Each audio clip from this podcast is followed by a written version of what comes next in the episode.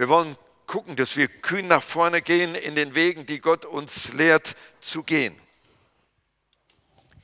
Ich möchte mit uns zusammen den Jüngerschaftskurs vom Markus Evangelium weiter betrachten.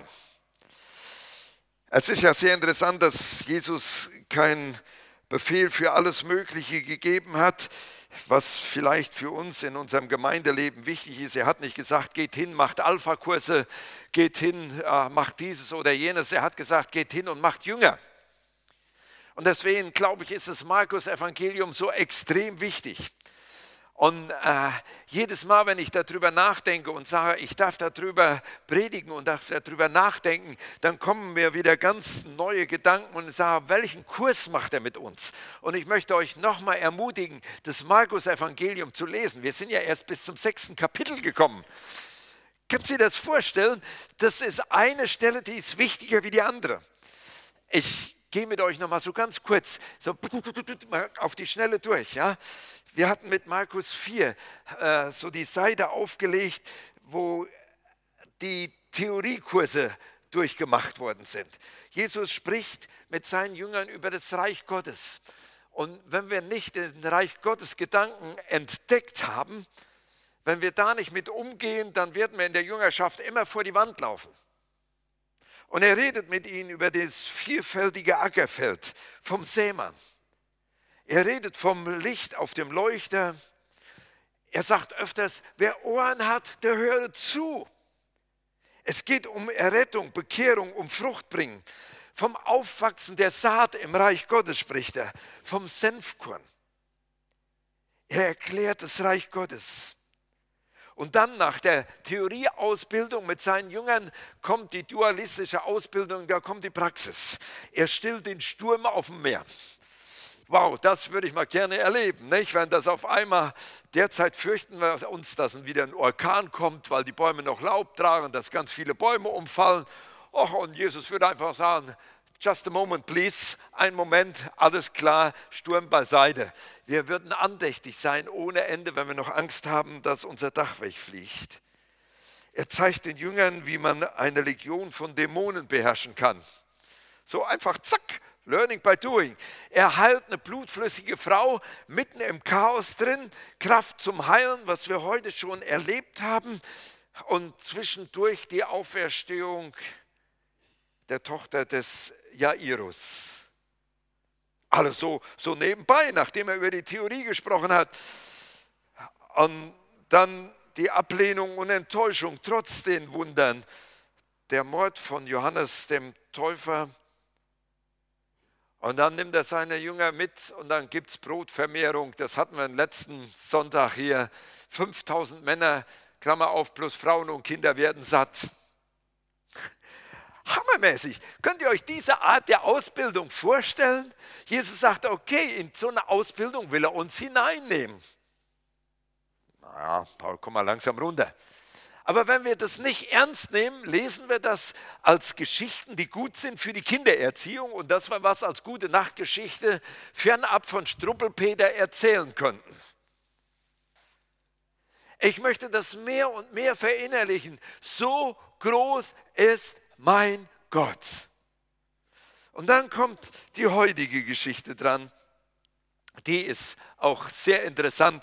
Das geht unmittelbar nach der Brotvermehrung los und ich lese das mit uns erstmal und ich nehme euch wieder in dieses Geschehen mit rein und bitte lest das oder hört das jetzt nicht zu, äh, so wie Grimms Märchen, so eine anrührende Geschichte, wie der Heiland übers Wasser gegangen ist. Ja? Es gehört ja zu einer der Geschichten, die draußen in der Welt weitestgehend bekannt sind. Es gibt wenige Geschichten, die bekannt sind, wenn du draußen auf der Straße jemanden triffst, der mit der Kirche nichts am Hut hat, der kennt das, wie Wasser zu Wein gemacht worden ist und wie Jesus über das Wasser ge gegangen ist. Und diese Geschichte wollen wir heute ein bisschen mehr betrachten. Seid ihr mit mir unterwegs? Okay, Jüngerschaftsschule, klassisch. Wir wissen, wie unser Herr lebt. Und alsbald nach der Speisung der 5000 Männer plus trieb er seine Jünger in das Boot zu steigen und vor ihm hinüberzufahren nach Bethsaida, bis er das Volk gehen ließe. Und als er sich von ihnen getrennt hatte, ging er hin auf einen Berg, um zu beten. Und am Abend war das Boot mitten auf dem Meer und er war am Land allein. Und er sah, dass sie sich ablachten beim Rudern, denn der Wind stand ihnen entgegen. Da kam er um die vierte Nachtwache zu ihnen und wanderte auf dem Meer und wollte an ihnen vorübergehen. Als sie ihn aber auf dem Meer wandeln sahen, meinten sie, es wäre ein Gespenst und schrien. Denn sie sahen ihn alle und erschraken. Aber sogleich redete er mit ihnen und sprach zu ihnen, seid getrost, ich bin's, fürchtet euch nicht. Und er stieg zu ihnen ins Boot und der Wind legte sich und sie entsetzten sich über die Maßen, denn sie waren um nichts verständiger geworden angesichts der Brote, sondern ihr Herz war erstarrt. Jüngerschaftsausbildung. Gucken wir erst mal rein, wie die Sache faktisch ausgesehen hat. Ich habe mal hier so den See Genezareth aufgemalt, so der Beginn des Pfeils. Da war in etwa, wo man heute annimmt, war die Brotvermehrung.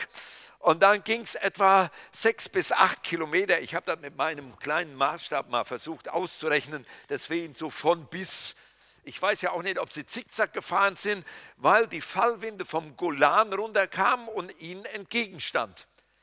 Also hier so das Romantische, was jeder Israel-Fahrer mitmacht, einmal über den See Genezareth schippern, bei ruhiger See natürlich, ohne Gegenwind und mit Motorkraft.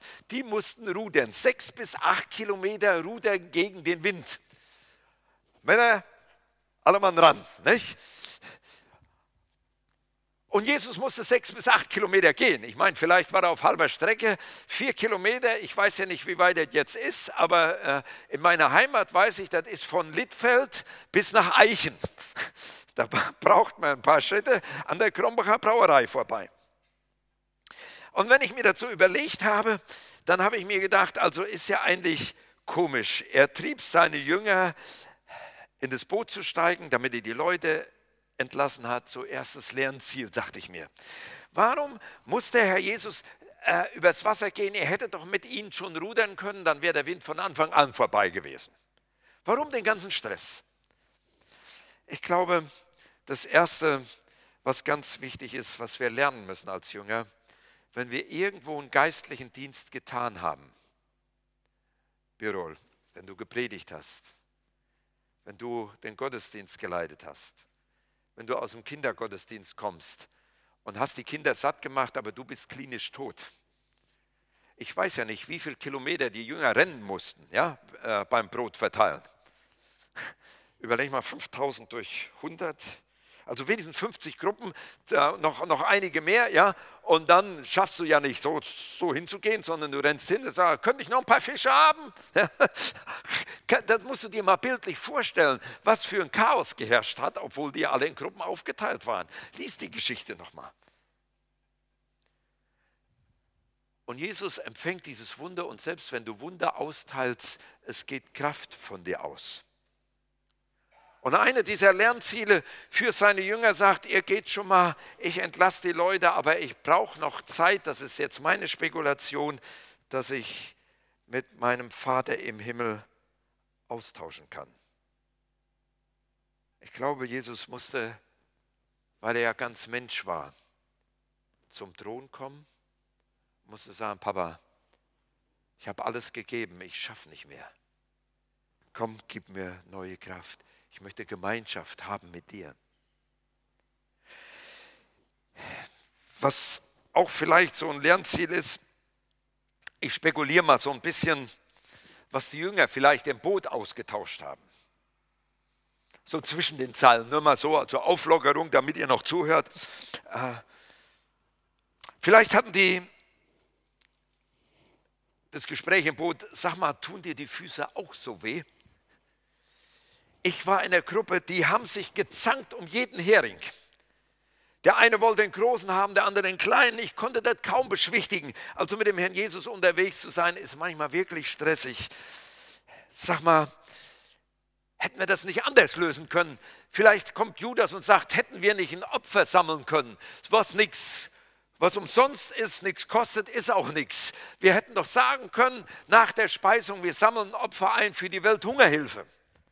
Vielleicht wäre der ein oder andere auf die Idee gekommen und hätte gesagt, wir machen ein Geschäft mit Jesus. Der vermehrt die Brote, wir verkaufen das, dann haben wir genug Kohle für, haben wir ausgesorgt. Ich glaube, vielleicht haben sie viel mehr darüber nachgedacht. Hast du diese Type auch gesehen, die, wie wir das Brot gebracht haben, ganz viel eingesteckt hat für die Schwiegermutter, die zu Hause geblieben ist? Das erleben wir jeden Donnerstagmorgen beim Abendfrühstück. Ich weiß nicht, wie viel dann auf einmal in irgendwelchen äh, Löchern verschwindet, was die gar nicht essen können. Und dann liegt es dann zu Hause. Ich kann mich daran erinnern, wie wir eine Messi-Wohnung entsorgt haben, wie ich dann über Brotleiber rübergegangen sind, die eine bauliche Einheit mit dem Untergrund gebildet haben. Und du bist so langsam flockig eingesackt. Ja? Verstehst du? Immer mitgenommen. Vielleicht hat der eine gesagt, hey, ich habe noch ein paar Brote und ein paar Fische, wollt ihr was? Ich kann mir das aber gut vorstellen. Stell dir mal vor, wir hätten das hier im Gottesdienst erlebt und du wärst nachher unten beim Kirchencafé. Was würdest du austauschen? Große Frage. Aber es geht ja noch mal um was ganz anderes. Und da will ich mit euch ein bisschen hin. Das Lernziel, das der Herr Jesus mit seinem Vater nach einem geistlichen Dienst reden musste, nochmal ganz speziell, halte ich nochmal für sehr, sehr wichtig. Aber was mich in dieser Geschichte sehr angesprochen hat, das war das erstarrte Herz. Und sie entsetzten sich über die Maßen, denn sie waren um nichts verständiger geworden. Die hatten die Wunder gesehen, sie hatten die Theorie gehört und plötzlich kam trotzdem ihr erstarrtes Herz zum Vorschein. Und das war Markus ganz wichtig, dass das hier nochmal hinkommt, weil in Sprüche 4, Vers 23, das kannten sie damals wahrscheinlich alles, steht geschrieben, mehr als alles, was man sonst bewahrt, behüte dein Herz, denn in ihm entspringt die Quelle des Lebens. Und ich habe gedacht, okay, wie kann das sein, dass ein Herz erstarrt? Haben wir solche erstarrten Herzen? Und ich gehe mit euch mal ganz kurz durch das erstarrte Herz der Angst. Das lässt sich aus dieser Geschichte ganz leicht ableiten. Sie rudern wie die Wilden gegen den Wind. Sie haben noch vielleicht sechs Kilometer oder fünf Kilometer vor sich. Und dann kommt Panik, gehen wir unter. Ach, das kannten sie noch. Wenn der Herr kommt, der spricht, Wind und Wellen schweigen. Das Wunder hatten sie erlebt. Aber er war ja auch nicht da. Und plötzlich kommt er ungefragt über den See. Ich weiß nicht, ob er Gummistiefel anhatte. Ich weiß auch nicht, ob er ein Friesennetz anhatte, ob er nasse Füße, nasse Kleidung hatte. Das wäre ja auch mal sehr interessant, theologisch zu ergründen. Er geht über das Wasser. Hatte er nasse Füße oder nicht? Musste er die Strümpfe wechseln, ja oder nein? Oder kommen daher die Jesus-Sandalen? Das wären mal sehr interessante Fragen, die man stellen könnte an dieser Geschichte. Aber Markus war das unwichtig. Wie war Jesus? Brauchte er ein Handtuch, wie er ins Boot kam, ja oder nein?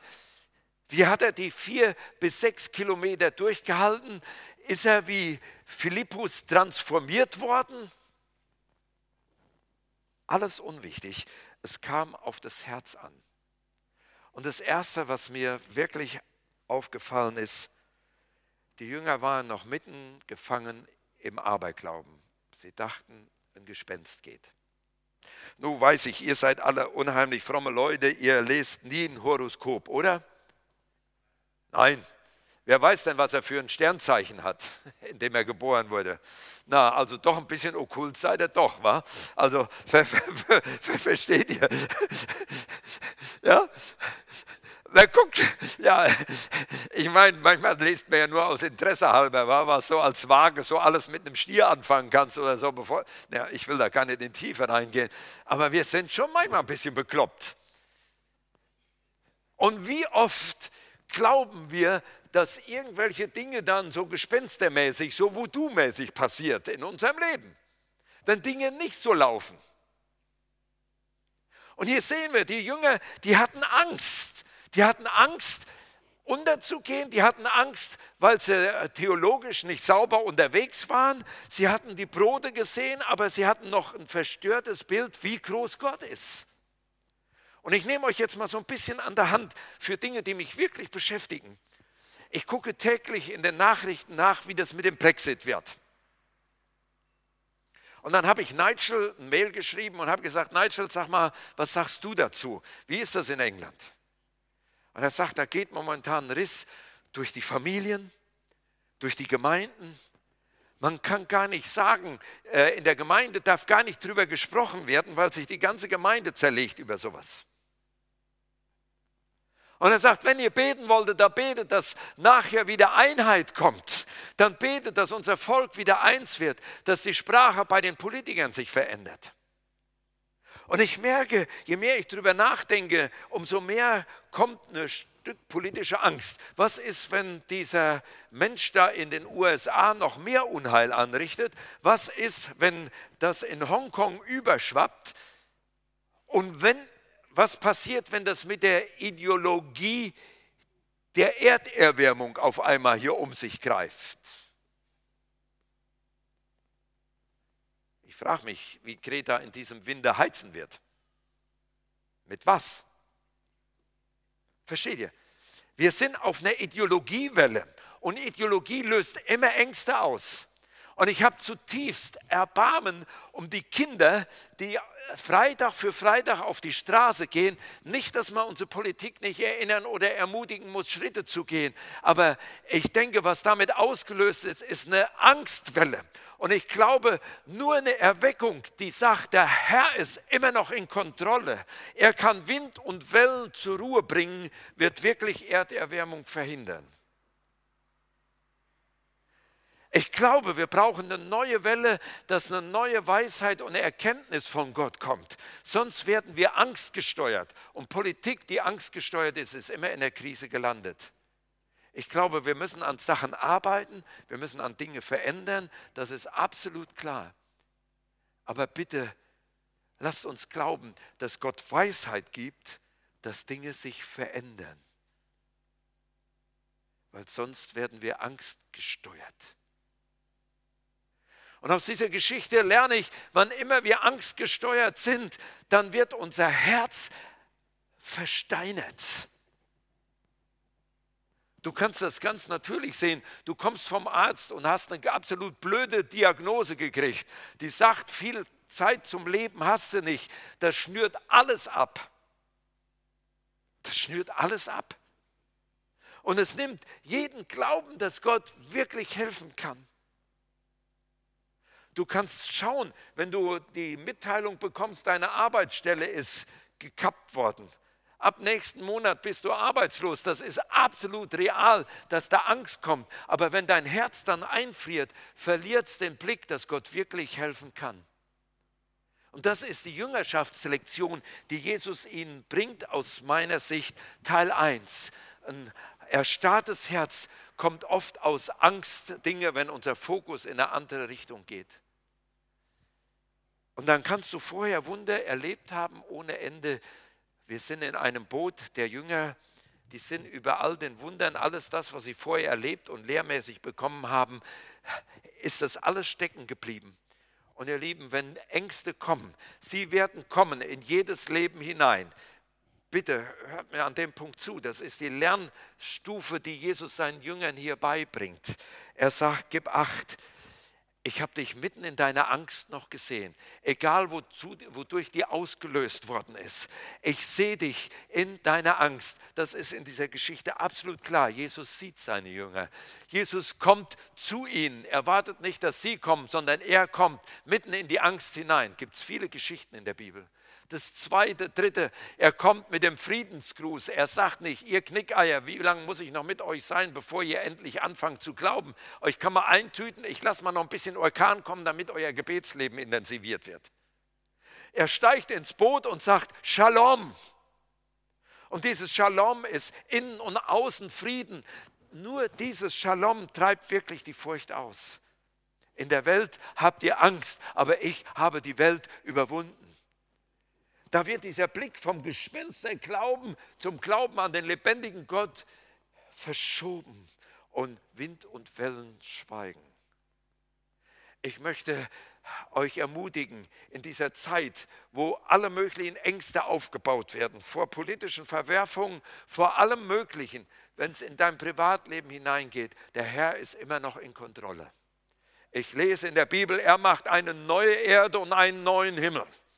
Das wird recycelt, so würde man das modern sagen. Er schafft was Neues und ich möchte meinen Blick nicht darauf verwenden, dass man nichts tun sollte für die Erderwärmung. Ich bleibe mal bei diesem platten Thema. Ich möchte meinen Blick wenden, dass Gott groß genug ist, groß genug ist, dass er eine Veränderung schaffen kann. Dass wir nicht in Hysterie verfallen, sondern von ihm die Weisheit holen, Dinge zu verändern, die verändert werden müssen. Das erstarrte Herz. Wie gehen wir damit um? Ein zweites, weswegen Leid, das, äh, das Herz erstarrt, ist Leid. Ich glaube, dass es ganz schwierige Fälle gibt, wo die Not ganz groß wird. Wo man sagt, ich kann nicht mehr beten. Ich kann auch nicht mal einen stummen Schrei loslassen. Ich glaube mehr denn je, dass wenn bei sowas das Herz erstarrt, dass wir dann glauben müssen, dürfen, hoffen dürfen, von dieser Geschichte her, dass Jesus dich sieht, dass Jesus zu dir kommt, dass Jesus Shalom spricht und dass er in dein Boot hineinsteigt.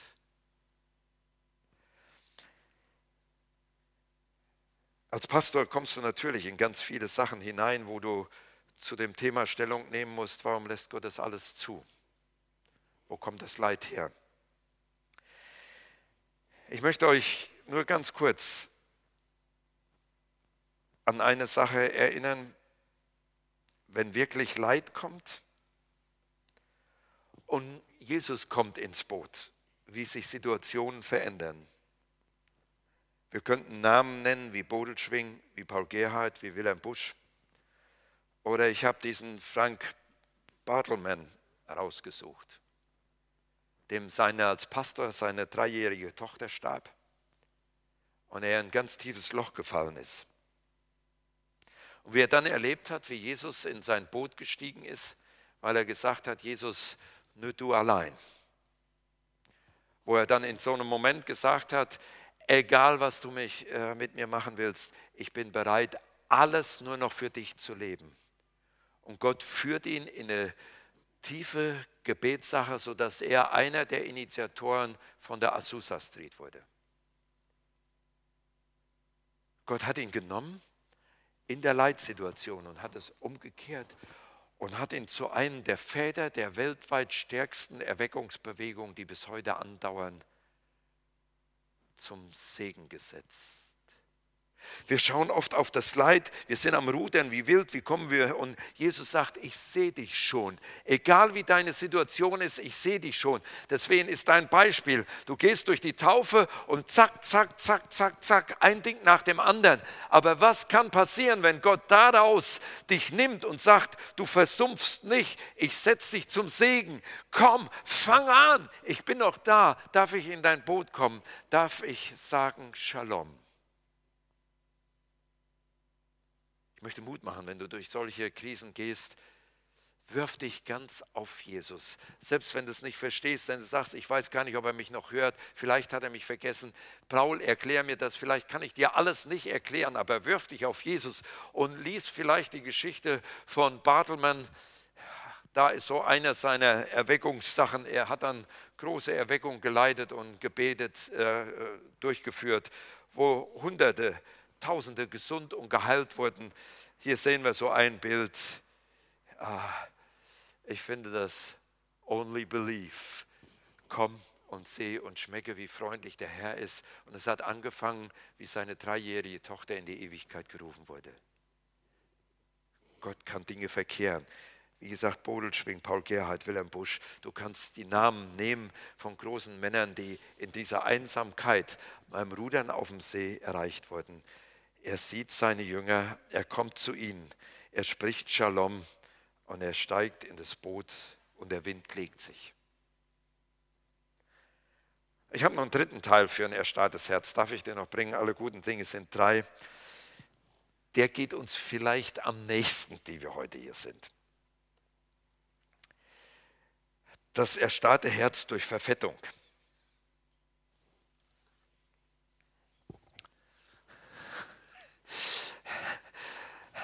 Also alle Frauen, die Schwierigkeiten mit dem Gewicht haben, schafft ihr so eine Waage an, die immer Error zeigt, dann bleibt das Gewicht immer konstant.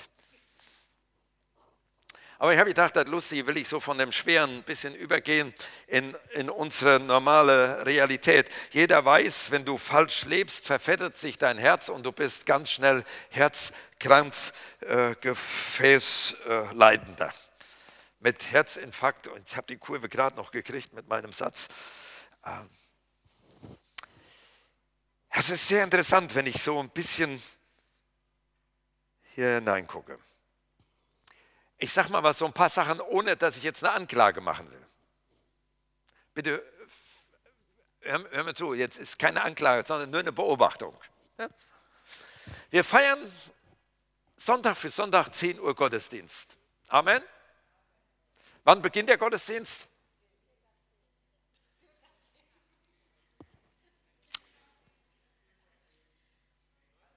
Na, manchmal bin ich mir gar nicht so sicher, wann der überhaupt begonnen hat, ob der beim Kirchencafé erst beginnt.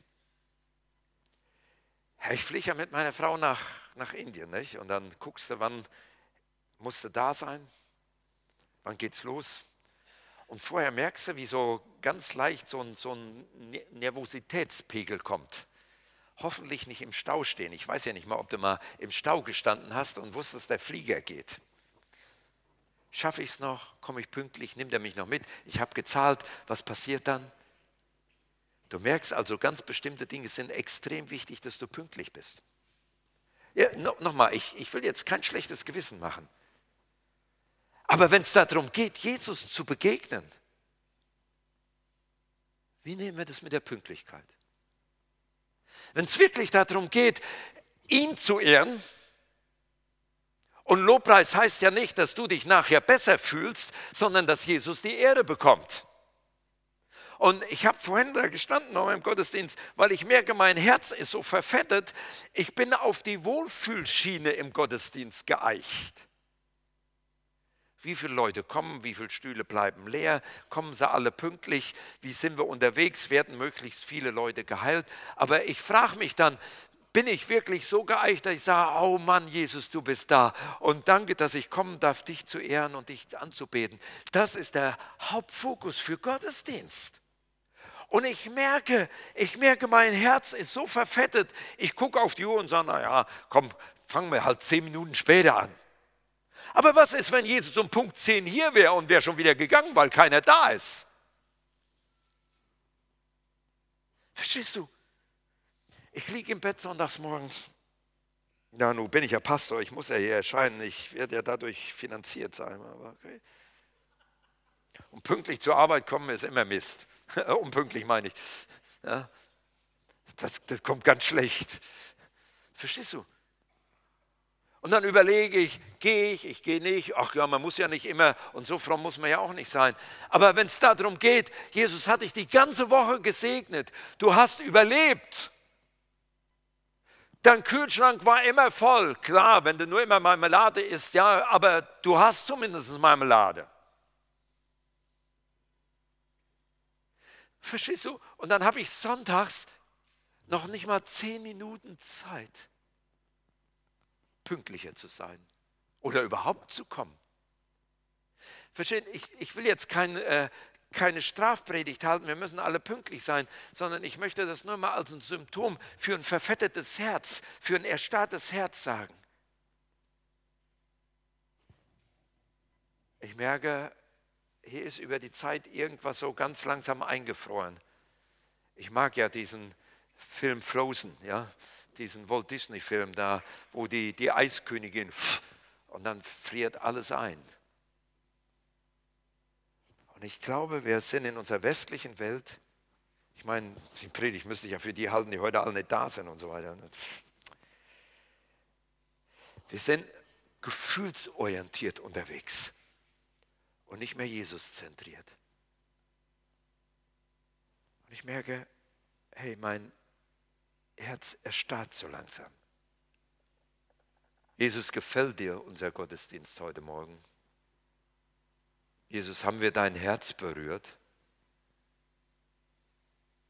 Jesus, was war dir wichtig heute Morgen? Ah, Jesus, es wäre gut, wenn das und das.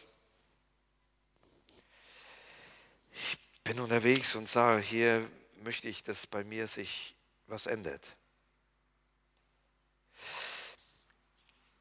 Erstarrung tritt ein,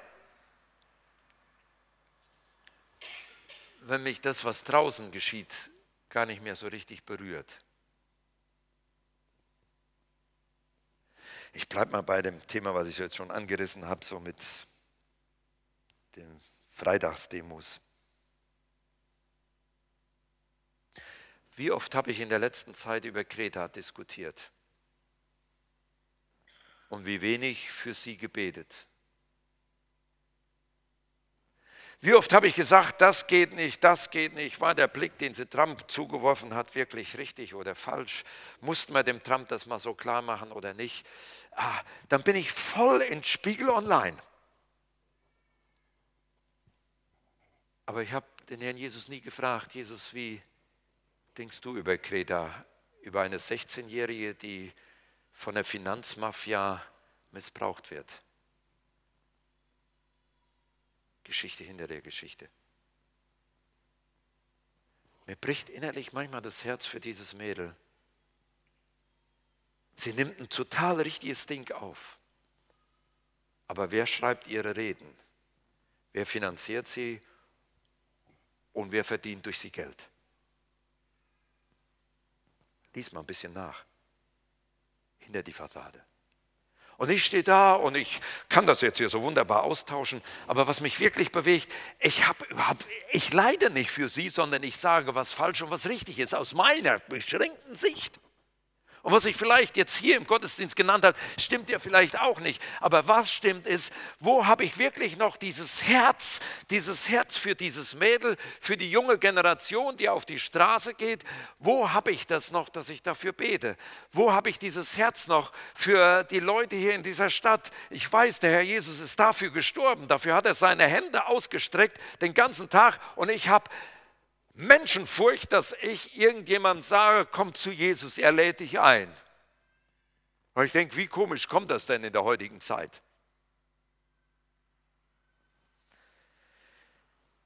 Unsere Nachbarin, die ist in der Nacht vom Freitag auf den Samstag in die Ewigkeit gerufen worden und wir haben die, das Ehepaar eine Zeit lang begleitet. Der Ehemann liegt im anderen Krankenhaus, weil er eine dringende OP haben muss. Er kann sich überhaupt nicht mehr richtig bewegen. Und dann sitze ich da neben einer Frau, die wenige Stunden noch zu leben hat.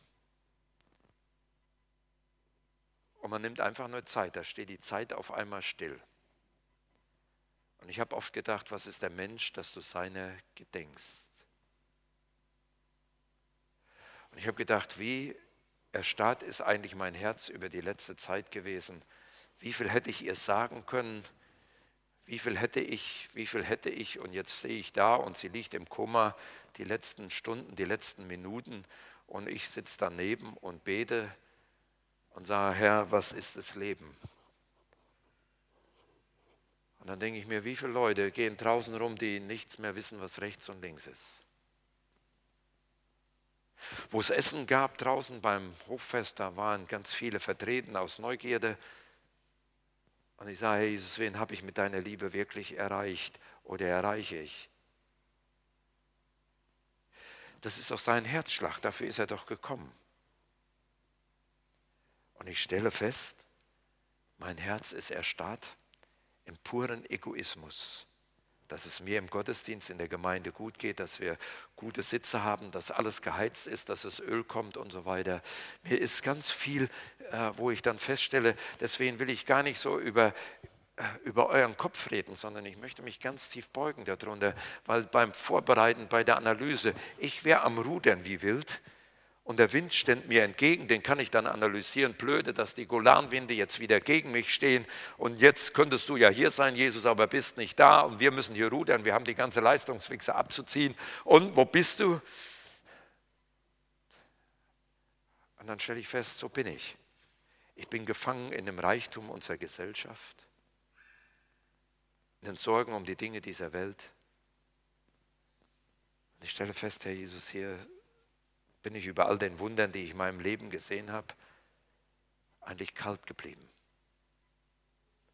Ich habe gesehen, wie Menschen von Dämonen befreit worden sind. Ich habe gesehen, wie Menschen geheilt worden sind. Ich habe gesehen, wie Menschen sich bekehrt haben. Aber dein Herzschmerz für die draußen, die verloren sind, den habe ich nicht mehr. Ich bin Paul zentriert und nicht mehr Jesus zentriert. Versteht ihr, ich, ich will hier nicht eine Schwermut aus, auslegen, aber das ist die Situation der Jünger, die auf dem See sind für mich. Und dann kommt der Herr Jesus und das ist mir jetzt so wichtig, dass wir diesen Schritt wirklich verstehen. Sonst habe ich äh, irgendwelche Meinungen hier vertreten, irgendwas was, was rausgehauen, was, was ich sage, was mir vielleicht ein schlechtes Gewissen macht. Ich bin nicht unterwegs, ein schlechtes Gewissen zu machen, sondern euch zu zeigen, wie mein Herz momentan über die ganzen Lebenswandel, den ich mit Jesus schon führe, ich weiß alle möglichen theologischen Fragen zu beantworten, aber wo ist dieses Brennen wirklich noch vorhanden, dass ich in den Gottesdienst komme und sage, wow, ich komme durch die Tür, Jesus, du bist schon da, bist du fünf Minuten früher aufgestanden, ich bin um zehn hier, ich will dich erleben. Jesus, ich möchte Zeit mit dir verbringen. Und ich komme nicht nur, um jetzt zu sagen, mein Rücken tut weh, ich brauche Heilung, sondern Herr Jesus, ich komme einfach nur, um dich zu ehren. Schön, dass du schon da bist. Du bist ja immer ein Frühaufsteher. Ja? dass mir das auf einmal wichtig ist, dass ich keine Minute verpasse, wenn es in den Lobpreis reingeht, dass ich von vorne nicht motiviert werden muss, sondern dass ich sage, hey Jesus, hey, dich berühren, und da merke ich, das bin ich nicht mehr. Da ist irgendwas verloren gegangen. Und das sage ich nicht nur in der Gemeinde hier, sondern das sage ich in vielen Gemeinden, wo ich komme, wo ich dann Leitshow, wo ich alles Mögliche haben muss. Aber der Herr Jesus sollte doch in der Mitte stehen. Versteht ihr meinen Schmerz? Und der Herr Jesus, ich sage, ich brauche eine Lösung, ich brauche eine Lösung von dir. Und dann sehe ich, er kommt zu seinen Jüngern. Er macht keinen Vorwurf. Er sagt, hey Paul, du bist der letzte Knilch. Er kommt zu mir und er sagt, Shalom. Paul, ein hartes Herz, ein erstarrtes wird nur weich, wenn man in den Arm genommen wird. Er steigt in mein Lebensboot und er legt den Wind. Und dann berührt er das Herz. Meine Lieben, das ist meine Sehnsucht, die ich habe, dass es wieder gelingt, dass der Herr Jesus unser Herz berühren kann. Vieles in den Liedern, die wir vorhin hatten, in dem Zeugnis, was wir hatten, geht in die gleiche Richtung. Und deswegen habe ich den Psalm 139 nochmal als Gebet dahin geschrieben. Erforsche mich, Gott, und erkenne mein Herz. Prüfe mich und erkenne, wie ich es meine. Und sieh, ob ich auf bösem Wege bin und leite mich auf ewigen Wegen. Wenn das somit auch dein Gebet sein könnte, dass du sagst, ich brauche eine ganz neue Berührung, eine ganz neue Zielsetzung, was Gottesdienst bedeutet. Das wäre für mich ein absolutes Ding. Ich sage es mal so wirklich so platt, weil das Beispiel halt greift. Ich möchte nächsten Sonntag um 10 Uhr hier sein, nicht weil ich Pastor bin, sondern weil Jesus schon auf mich wartet. Ich möchte hier hereinkommen und sagen, guten Morgen Jesus. Wir haben uns zwar vorhin schon begrüßt beim Frühstück, aber jetzt bin ich nur gekommen, um dich anzubeten. Weil du bist die Antwort für unsere Generation, du bist die Antwort für mein Leben. Egal, ob es mir gut geht oder schlecht, jetzt werden wir erstmal Zeit miteinander haben. Egal, ob ich ruder oder nicht, du bist ja da. Versteht ihr?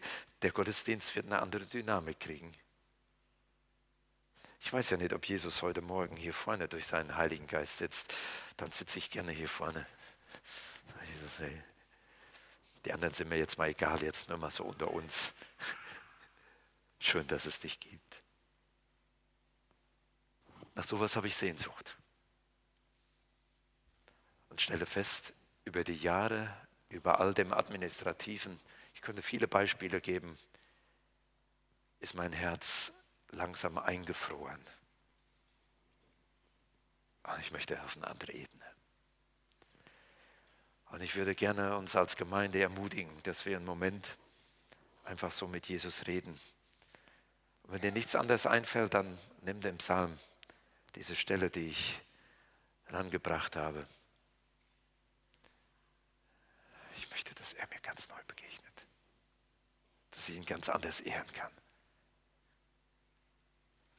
Ich habe viel von meinem Herzen mitgeteilt, aber lasst uns einen Moment einfach stille sein nochmal von ihm.